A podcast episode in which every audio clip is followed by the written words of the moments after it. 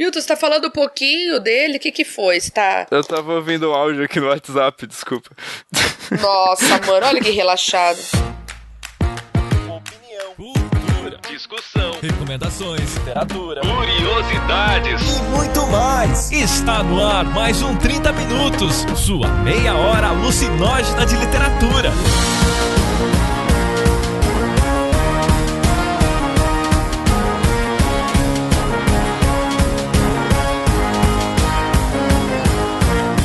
Apresentado por ele, que acordou de sonhos intranquilos, metamorfoseado em um japonês, Vilton Reis. Pra mim, o o Rubio Fonseca é responsável por um dos vídeos que eu mais me divirto no YouTube. Um é esse aí, e o outro é ele falando o que, que alguém precisa pra ser escritor, cara. Porque pra ser escritor, você precisa ser alfabetizado.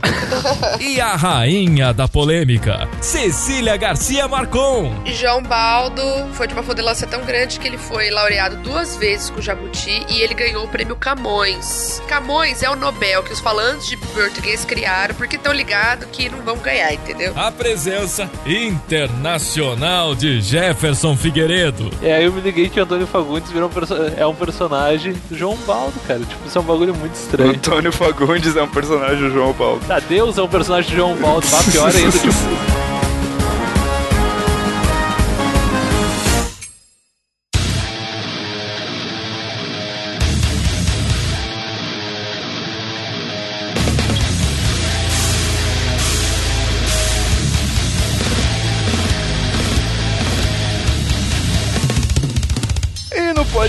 De hoje nós temos, né, dois lutadores pesos pesados.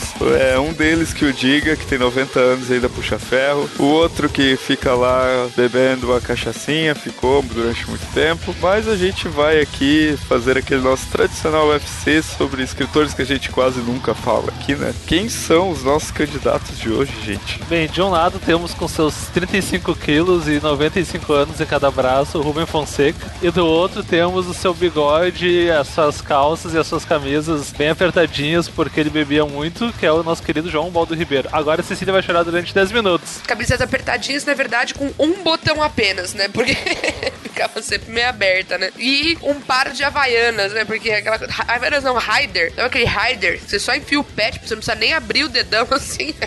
Você só tchuca o pé dentro. Só tchuca o pé dentro. Gostei dessa, vou guardar. Maravilhoso. Mas então a gente tem que apresentar as credenciais dos nossos candidatos, ou pelo menos falar brevemente delas, né? João Ubaldo Ribeiro. Ou Deus também, podem chamar. Ele aceita. Como assim? Ele morreu, gente. Ele não aceita mais isso, Cecília. Você Aceita. fala é- com ele, ele aparece o seu sonho? Não, fica na sua. Eu, hein? Para de encher o caralho do saco. Tu tá psicografando algum livro dele, só pra gente saber?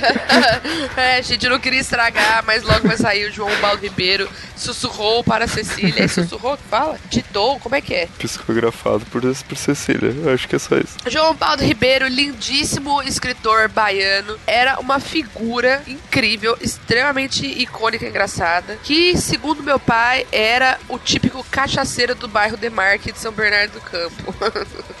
Virou uma definição importante. né? Mas então, fatos sobre a vida do João Baldo. Bebia muito, muito, muito, muito. Era um professor universitário. Muita gente esquece disso, mas ele foi muito tempo professor de de ciência política. Tem uma coisa importantíssima que as pessoas esquecem de mencionar. Ele traduzia as obras dele, tipo, ah, vou traduzir minha obra pro alemão. Pega pro povo brasileiro, aquele calhamaço do cacete, chuca no sovaco, vai lá, traduz pro alemão. Ah, acho que agora dá pra traduzir pro francês. Não, não, mas pra quais idiomas ele traduzia? Sério, Não, sério. Eu acho que, se eu não me engano, ele se autotraduziu pro inglês e pro alemão. Acho, eu tenho quase certeza que alemão ele se autotraduziu também. Ele era um daqueles igual Rosa, que olhava a língua duas vezes saía falando, entendeu? Aquela coisa irritante. Eu acho que é uma coisa que vem da formação dele, assim, né? Porque ele sempre falava isso, que, tipo, desde casa ele tinha que ler altos livros altos, clássicos e etc.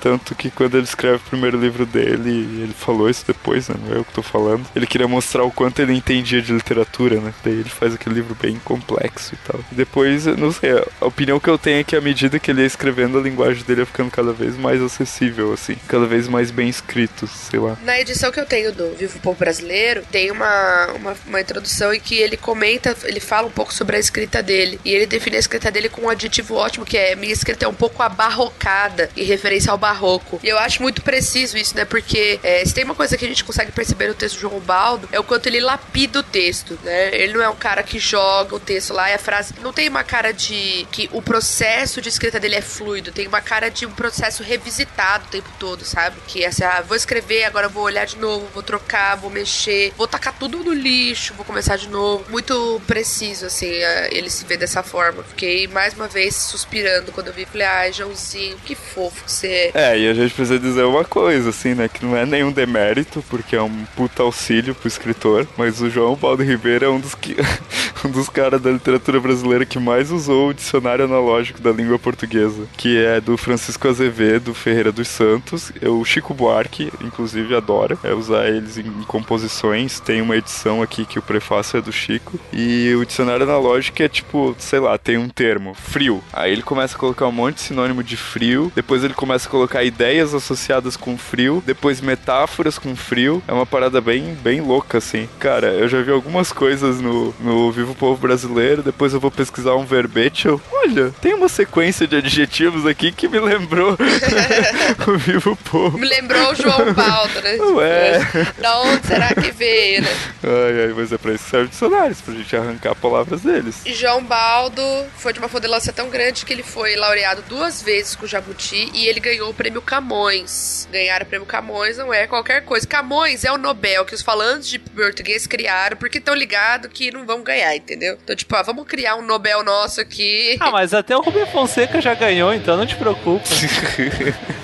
o prêmio não é mais ou mesmo. É que eu achei que a gente tava falando do João Baldo, então. Não, não, o, o Camões já foi importante. Aí desceu, chegou no Rubem Fonseca, aí foi descendo, descendo. Misericórdia, que que é isso, gente? Eu não, só quero ver a reação do Vilto. Tô, quero- Nossa, o cara tá impossível. Mais fatos sobre o João Baldo. João Baldo, ah, vou compartilhar minha experiência novamente. Morreu na véspera do meu casamento, eu quase tive uma síncope. Fiquei muito triste, muito arrasada. Ele morreu dia 18 de julho, então eu nunca vou esquecer o dia que ele morreu, porque eu casei no dia seguinte. De decepção, né, que a Cecília não casou com ele. Olha só, cara. É, Ia ser meio bizarro, né? Ele tinha 73 anos, eu casei com 24, ele podia ser meu avô, então ia ser meio trash. Eu passava. Meu casamento intelectual só, eu queria só que ele me. Eu só queria ser padawan dele, eu não precisava de mais nada. Daqui a gente vê que ninguém gosta de Star Wars porque eu fiz a piadinha do Padawan e ninguém riu. Então, por favor, pessoas, riam em casa, porque, né? Enfim, esses dois vão dar mole aqui. O João Baldo tem uma, tinha uma coisa de hábitos pouco saudáveis na sua vida, né? Então, é um cara que fumou muito, bebeu absurdamente e tal. Curtiu o rolezinho dele ali, assim. Viveu a vida malandramente, né? Malandramente. Malandra, meu. Bebê, por favor, trilha sonora. Maldito, maldito funk que vai perpetuar o pior advérbio da, da língua portuguesa. Pior advérbio da língua portuguesa, de fato. Ganhou- Ganhou um prêmio ainda. Ai, cara, meu sonho é ver o Jefferson dançando malandramente. Não, não, isso nunca vai acontecer, não te preocupa. Você pode me ver fazendo uma coisa legal vendo Deus é Brasileiro, que é baseado num conto do, do João Baldo. E eu descobri isso, acho que depois da terceira ou quarta vez que eu vi esse filme. Porque eu li, eu li o conto e eu, nossa, isso parece tanto com aquele filme. Aí caiu a ficha, assim, caiu a muralha inteira. Eu, nossa, gente, eu nunca tinha me ligado nisso. E aí eu me liguei que o Antônio Fagundes virou um perso- é um personagem do João Baldo, cara. Tipo, isso é um bagulho muito estranho. Antônio Fagundes é um personagem do João Baldo. Tá, Deus é um personagem do João Baldo, mas pior ainda, tipo, ah, vamos, vamos descer um pouquinho. É Deus, não o Antônio Fagundes. Gente, mas aí tem uma coisa. Um cara que criou aquela velhinha fantástica da Casa dos Budas Ditosos. Aquilo é um presente pra qualquer leitor, entendeu? Tipo, é Ele um... é um dos maiores livros da literatura brasileira, cara. Nossa, gente, como é bom, como é bom, eu não me canso. Aquele é o livro pra cidade presente, assim, pra pessoa tímida, naquele momento, assim, que todo mundo tá na, na esperança e abrindo uma página aleatória, assim, bem, bem amigável pra ver a reação do pessoal em volta. Principalmente aquele pessoal que diz que leitura é coisa monótona. Aquele é o livro, assim, pra tu dar pra outra pessoa no começo do relacionamento, assim. Ah, barbaridade. Quando precisa deslanchar, daí tu dá aquele livro ali. Daí, a pessoa- a outra pessoa não entender o recado, cara. Sabemos porque o Vilto tá solteiro, né? Sabemos que o Vilto está solteiro durante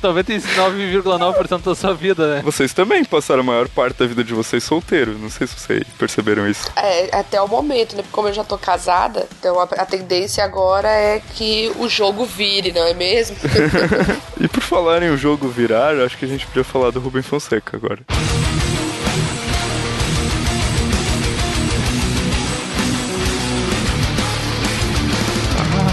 Gostaram desse gancho, né? De virada agora. é, pra virar pra bosta. Ah, não. Nossa, foi fantástico. Se você soubesse, não só gostei, como amei. Então a gente tem que falar uma coisa muito importante que o Wilton já falou várias vezes no Rubem Fonseca, que é o fato que ele tem vários vídeos dele falando espanhol no YouTube e vale cada segundo de ver o Rubem Fonseca falando espanhol. Eu fiz isso. Eu, foi uma dica do Vilto, provavelmente a única dica aproveitável dele. Então sigam, porque não vai vir outra boa, percebe? Ele, ele é o Joel Santana do espanhol, gente. Joel Santana fala inglês. Porque você tem que entender. Ai, cara, pra mim o, o Rubem Fonseca é responsável por dois dos vídeos que eu mais me divirto no YouTube. Um é esse aí, e o outro é ele falando o que, que alguém precisa pra ser escritor, cara. E o que, que as pessoas precisam pra ser um escritor? Porque pra ser escritor, você precisa ser alfabetizado.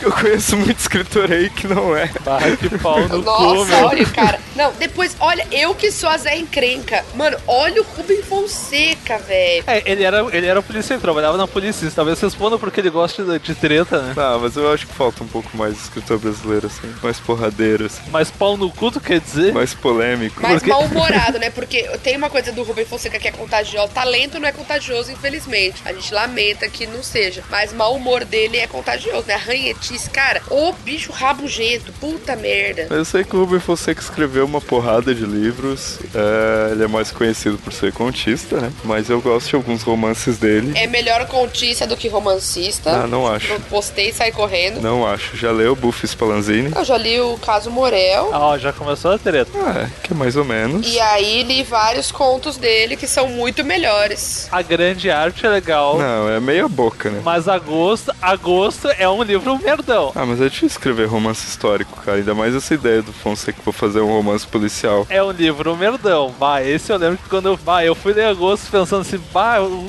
Rubem Fonseca, Getúlio Vargas. Bah, cara, não tem como dar errado. Bah, deu totalmente errado. Tá, mas ele tem que tentar. Não, tu vai escrever só o que é fácil agora. Então você não precisa escrever se é difícil. Não, tem que arriscar, velho. Não é porque é difícil tem que escrever, não, não. Tem que é tentar, difícil mano. pra caralho, vou escrever pra ficar uma bosta. É melhor não fazer. O Vilto começou com o bairrismo dele. Não, bairrismo não, que bairrista é o Jefferson. O Vilto, ele é a cara de uma outra facção criminosa da internet, que é o clubismo. Ah. O Vilto é clubista. Para de clubismo, Vilto. Chega. E a Cecília não é. Vai, vai, vai, vai. Eu não sou clubista, eu sou treteira. É outra coisa, é outra categoria de doença. O que, que é clubismo? Veja a palavra. O que, que significa Ah. clubismo? Clubismo é quando você assume algo como seu clube e vira aqueles hooligan, entendeu? Só que um hooligan de internet. já sabemos que o Rubem Fonseca também levanta treta sobre clubismo. E chegamos do Rubem Fonseca a clubista e hooligan na internet. Pô, o Rubem Fonseca tem uns poderes muito estranhos, gente. E provavelmente ele nem usa internet, né? Detalhe. E deve achar uma merda. É esse teclado, bosta, esses te... Não, ele não, ele não usa mídias sociais. Eu acredito que ele usa internet pra caralho. Imagina ele é um senhor de uns 90 anos, 90 e sei lá quantos, usando internet. Você Imagina um senhor de 915 anos, um ancião, um mago, um druida. Ah, Eu acho ótimo. Pra mim só elogiou ele, mas ok. eu não tava querendo criticar. Não, é por causa de algumas pesquisas dele, ok, ele pode ir pra biblioteca, pegar um livro de medicina e arrancar todos aqueles termos e jogar no texto. Mas não sei, cara, eu acho que hoje em dia ele deve usar a internet. Palpite. Tá, o que mais a gente pode falar sobre o Rubem Fonseca na internet e os haters da internet? O Rubem Fonseca é uma pessoa que faz. Eu não sei se você, se o Jefferson segue, mas é, o, o Vilton com certeza não, porque é, não, não é da área, mas o Jefferson você segue o Marcos Banho no Facebook. Ai, sim. Nossa, o Jefferson consegue implicar até com o Marcos Banho. Nessas horas eu vejo que a minha idade mental é de 5 anos, tá ligado? O Marcos Banho, ele é um cara treteiro na internet, né? Ele vai pro pau, tipo, diariamente, né? Então, o Rubem Fonseca seria, na verdade, parça do Marcos Banho se ele tivesse online, né? Nos Face, no grande site Face. Pelo menos o Marcos Banho joga limpo, né, cara? Ah, Ai, que pariu, velho. Eu não acredito que eu tô passando por isso. Ai, cara. Assim, ó, o Rubem Fonseca, ele rende uma excelente experiência de sala de aula. As pessoas que gostam quando eu comento coisas de sala de aula. É uma excelente experiência dar para, a partir do oitavo, do nono ano, dar o passeio noturno. Os alunos ficam, o cu de todos cai das suas bundas. Eles ficam assim, tipo, mas o que? Mas o cara atropela mesmo? Mas, mas, mas por quê? Eles ficam malucaços, velho. Teve uma vez que eu fiz um exercício, tipo, eles estavam estudando notícia, aí eles pegaram o passeio noturno e eles tinham que escrever uma notícia e é, dar a mesma notícia no rádio, entendeu? Que era um exercício de transposição de mídia e de transposição também do, da literatura pra linguagem não ficcional, né? Cara, ficaram trabalhos ótimos. Foi uma das melhores propostas que essa turma que fez isso fez, assim. Ficou muito bacana, ficou super bom. E aí eles ficavam muito impressionados, assim, o domínio de linguagem do cara, o texto, como o texto prendia, assim, sabe? Então, o Rubem Fonseca, se você for no, dar uma cafucada nos contos dele tiver alunos um pouco maiores, tem boas opções de trabalho. Assim como o cobrador, já dei o cobrador também, pra uma turma de nono ano. Sim, eu usei o cobrador no meu estágio. Eu usei dois contos do Rubem Fonseca. O cobrador fez um sucesso no segundo ano. A hora que, que o cara fala, né? Agora eu não pago mais nada, eu só vou cobrar. Nossa, os alunos uma loucura.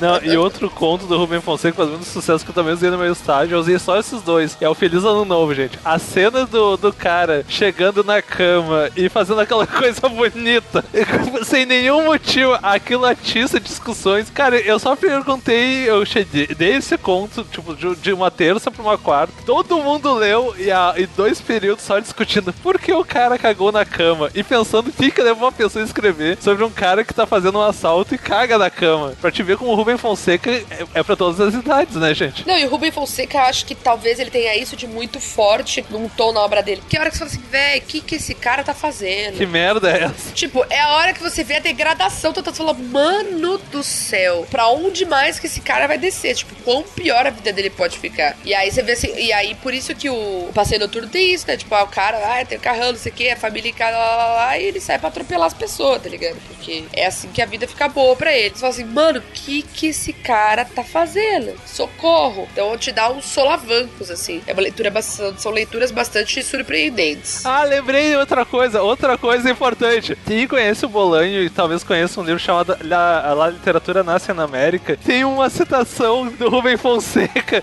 do Bolanho que eu acho uma das melhores, porque tem dois escritores brasileiros que ele, que ele avacalha, mas o principal é o Rubem Fonseca. E o Rubem Fonseca ficou puto. O, a melhor parte não é ver isso, é, o pior é tu ver o Rubem Fonseca sendo indicado e aceitando e, tipo, ficando putaço. Inclusive, uma das lendas que ele saiu da companhia, que eu não acho que é verdade, que não é pra tanto, foi a história de que ou era o Bolanho, que já tinha morrido, ou era ele. Eles escolheram o Bolanho, então. Isso tem cara de coisa que o Rubem Fonseca faria, sim. Pra mim, parece legítima essa história. Leiam essa parte da literatura nazi América, cara. É muito engraçado, assim. E, e, tipo, deu pra ver que ele não fez nenhum esforço pra esconder que era o Rubem Fonseca. Ele, ele, até o nome, assim, ele mudou muito pouco, só pra. Ah, vai assim mesmo, já era. Era Rubens Fonseca, tá ligado? Rubem, é, Rubens fome seca, né? Tipo isso, assim.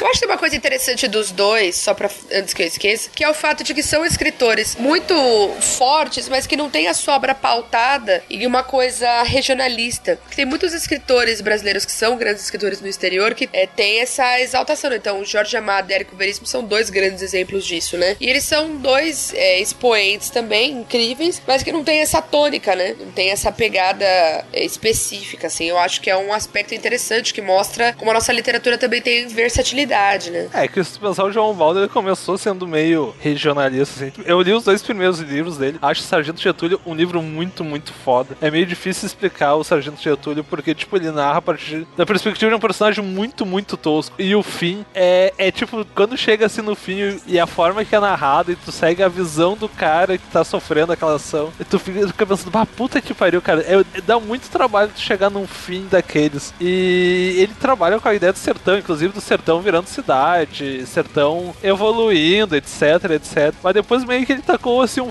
foda-se. Isso, isso que é legal, né? Não é uma tônica específica. Então tem a pegada, mas não, não, não abrange a obra toda, né? Se você é um cara que não curte isso, tem espaço na obra também, né? Eu tenho a ideia que o João Baldo, quando foi escrever, pensou assim: ah, vou escrever Viva o Povo Brasileiro. Ele- a primeira ideia que veio na cabeça dele foi um foda-se, cara. Porque é um livro de mil páginas, teoricamente falando da Guerra do Paraguai, teoricamente falando da Guerra de Canudos, teoricamente falando mais, sobre mais uns 30 assuntos da, da história do Brasil, mas na verdade ele fala de tanta coisa no meio, assim que é difícil tu dar, tu pautar, e é um livro grande pra caralho, e tu ri, tu ri, tu ri, tu ri, tu fica pensando, meu, que droga. Pra mim tem o melhor começo de capítulo, cara, que eu já li. O caboclo capiroba apreciava comer holandeses. Essa é a primeira frase de um capítulo. Quando eu li aquilo, tipo, cara, eu me segurei assim das risadas, cara. Isso mostra também que o João Baldo era um homem de muita sabedoria. Não, cara, é tipo a história do Brasil contada a partir da ilha de. Como é que é? Itapirica? Itaparica. Itaparica. Que é de onde ele era. E a história desse livro, né? Tipo, nessa, nesse, na minha edição, no texto que eu, que eu já citei, tem o, o texto que, que assim, ele, até então ele, os livros que ele tinha escrito antes do povo brasileiro eram livros muito compactos, né? E o povo brasileiro era é uma, um puta calhamaço gigantesco. Perguntaram pra ele, por que, que você quis escrever esse livro tão grande? Ele falou assim: ah, queria ver qual, ver qual era o maior livro que eu conseguia escrever. Tipo, qual, qual, ah, comecei a escrever, eu queria um livro que ficasse pesado. Então aí tem fotos, várias fotos dele levando o livro na, pra pesar mesmo. Então, tipo, colocava numa balança daquelas de ferro antigonas, assim, sabe? Então tem fotos dele pesando o livro, tirando uma onda. Tipo, ah, eu só queria um livro grande. Tá, vamos pro fight final? Por favor, vamos lá.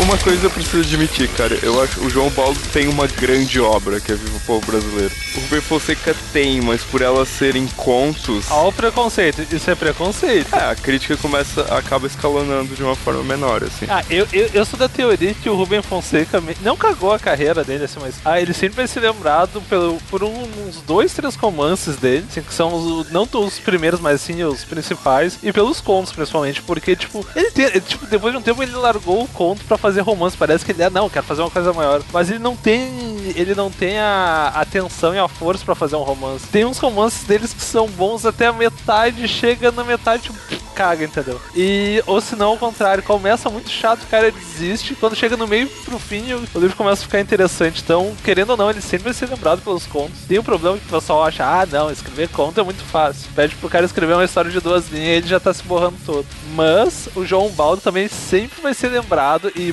eu já ouvi isso de muito professor universitário, como o cara que, tipo, vendeu a alma quando escreveu A Casa dos Budas Titosos. Que é um livro puta legal, mas que tem gente na universidade que olha isso com uma cara de, ah, meio que se entregou assim pra vender livro. Ah, tem gente que olha com cara da inveja de que não conseguiu escrever um livro, né? Um livro desse. Pelo amor de Deus. Tá? Nossa, ele se vendeu, se vendeu, velho. Puta, eu, eu queria ter talento para me vender e construir uma porra daquela. Se eu me vender hoje, eu vou conseguir escrever o quê? Sabe? Então, ah, menos, menos, menos. Aff, Maria, socorro. Desculpa. Fui clubista, não deveria, mas fui. Ai, meu Deus, cara. Agora você vai empurrar mais um termo pra gente. Mas ok. Eu não estou empurrando, esse termo já existe. Mas, é, mas ele não tinha sido inserido no 30 minutos, entendeu? Que é um lugar meio clubista também, mas ok. Falando de linguagem, de personagens, de preferência, assim, tô, aqui a gente gosta dos dois, então talvez pegando a, a partir desse viés, assim, acho que cada um falar quem que prefere, assim. Vai, Jefferson. Não, primeiro o Vilton, vamos deixar o Vilton e a Ciência, eu vou ficar por último, gente. Eu sou o voto de Minerva hoje. Cara, eu gosto de ler os dois, bastante mesmo, assim. Eu preciso ler, assim, eu, eu tenho às vezes quando eu gosto de um escritor, eu tenho a coisa de preciso ler a obra inteira do cara. E nenhum dos dois eu li a obra, a obra inteira e, e tenho uma necessidade de fazer isso. Vou fazer ainda. O João Baldo eu gosto muito do toque de humor, assim, que ele dá, misturado com uma linguagem muito foda, assim. Eu acho que isso é uma coisa meio única, assim, dele. Que tipo, ah, beleza, tu pega um livro do Luiz Fernando Veríssimo, é engraçado pra caramba, mas tem uma linguagem objetiva, simples, dinâmica. E o João Baldo faz uma coisa barroqueada, né, como ele falou, mas extremamente bem humorada pra frente. Tem um romance dele, O Sorriso do Lagarto, né? Que é muito engraçado, cara, é muito engraçado mesmo. Eu gosto bastante de ler ele. Mas Rubem Fonseca tem mais aquela coisa de ritmo, assim, que eu curto bastante de linguagem, questão dos palavrões, a questão, sei lá, dele tratar a sexualidade como é às vezes, é, sei lá, às vezes ele parte por um exagero. E, e também o detalhe dele enfocar muitos personagens deformados fisicamente. O corpo é muito importante na obra do, do Rubem Fonseca. Então, por isso que eu curto mais o Rubem Fonseca, assim. Mas é uma coisa assim, bem tipo, ah, o João Baldo ganha 9, sei lá, ganha 9.8 e o Rubem Fonseca ganha 9.9, sabe? É tipo, por pouco, raspando, assim. Bom, É, eu sou uma fã incondicional mesmo do João Baldo, é, por Vivo Povo Brasileiro, por é, Sargento Getúlio, é, pela Casa dos Budas Ditosos, mas aí eu acho que o parâmetro justo de comparação é comparar o mesmo gênero, né? Então pegar um romance do João Baldo, comparar com o romance do Rubem Fonseca. Para mim, o João Baldo ganha de braçada, tipo, o João Baldo é Michael Phelps e o Rubem Fonseca sou eu nadando, entendeu? É tipo isso, é gritante. Da mesma forma, quando a gente pega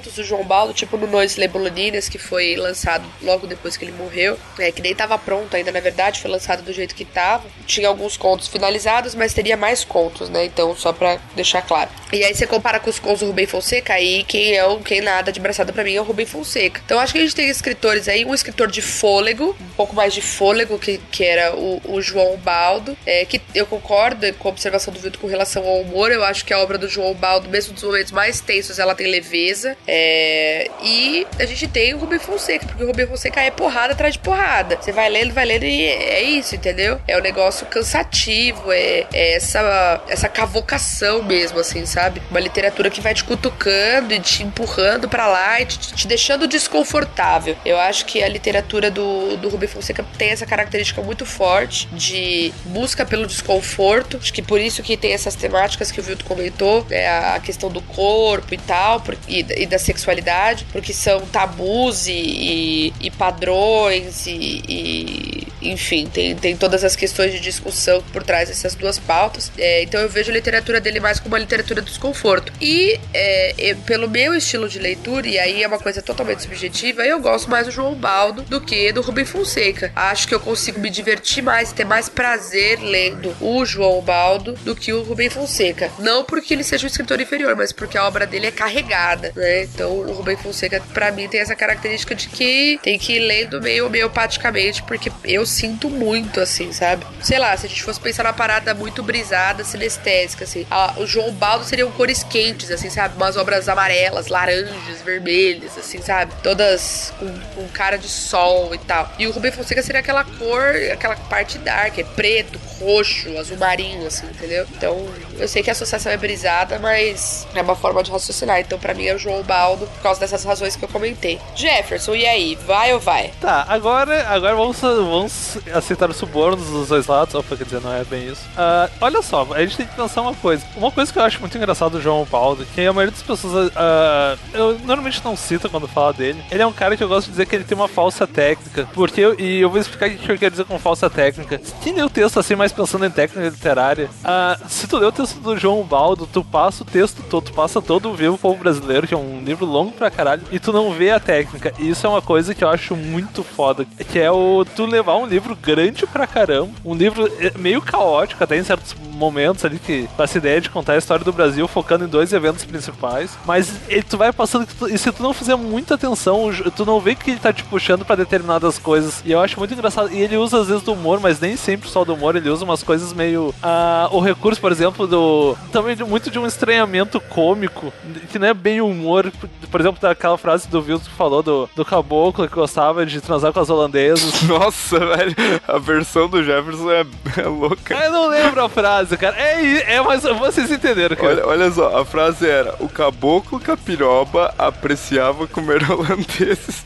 o Jefferson transformou no caboclo que gostava de transar com holandeses. É, vocês entenderam, gente. E, tipo, isso por um lado eu acho muito bom. E eu, eu, eu não lembro de nenhum outro escritor assim na literatura brasileira que tu, que tu tenha esse, esse tipo de falsa técnica. Mas por outro lado, uh, o Rubem Fonseca tem muitos defeitos de ser um escritor, muitos, muitos. Eu sou a pessoa a admitir. Mas ele é um puto escritor, cara. E ele é o primeiro, assim, a gente pensar, o primeiro escritor nacional que tentou fazer uma literatura uh, policial que ninguém, ninguém tentou fazer isso antes. E, tipo, e não fazer uma cópia de Raymond Chandler, ou Agatha Christie, ou qualquer outro do outro escritor. Ele criou, ele ao mesmo tempo que ele consegue trazer essa coisa, a Cecília falou crua, o Vilto falou da, do pessoal deformado, o outro ele cria um ambiente policial, mas um ambiente policial que tu sabe que isso acontece no Brasil, que acontece com pesso- pessoas de todas as classes, assim, tipo, ah, se quem lê aqueles 100 melhores contos da literatura brasileira, tem vários contos lá que, por exemplo, que ah, do, do Rubem Fonseca, e são contos, por exemplo, tem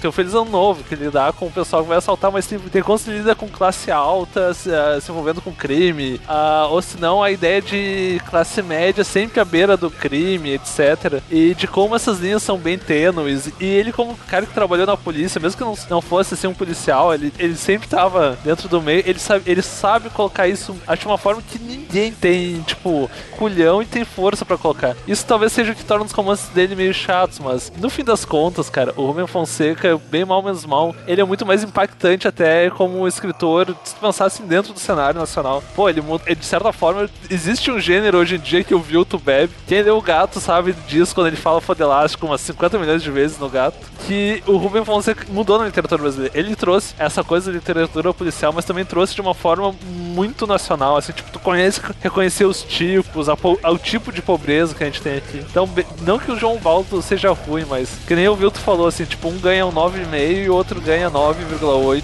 pra balançar. E eu vou ficar com o Rubem Fonseca, apesar dos romances dele.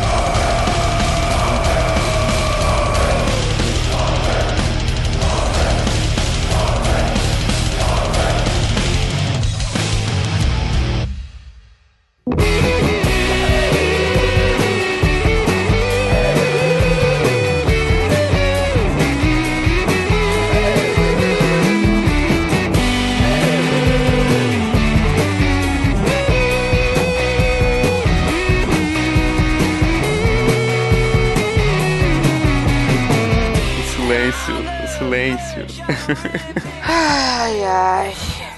a única reação da Cecília.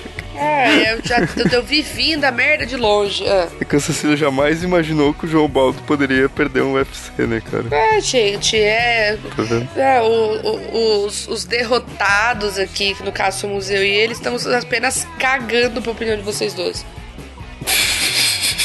Então a gente, claro, né, conta com a opinião de quem realmente importa, que é os ouvintes. Por favor, gente, tenham dó.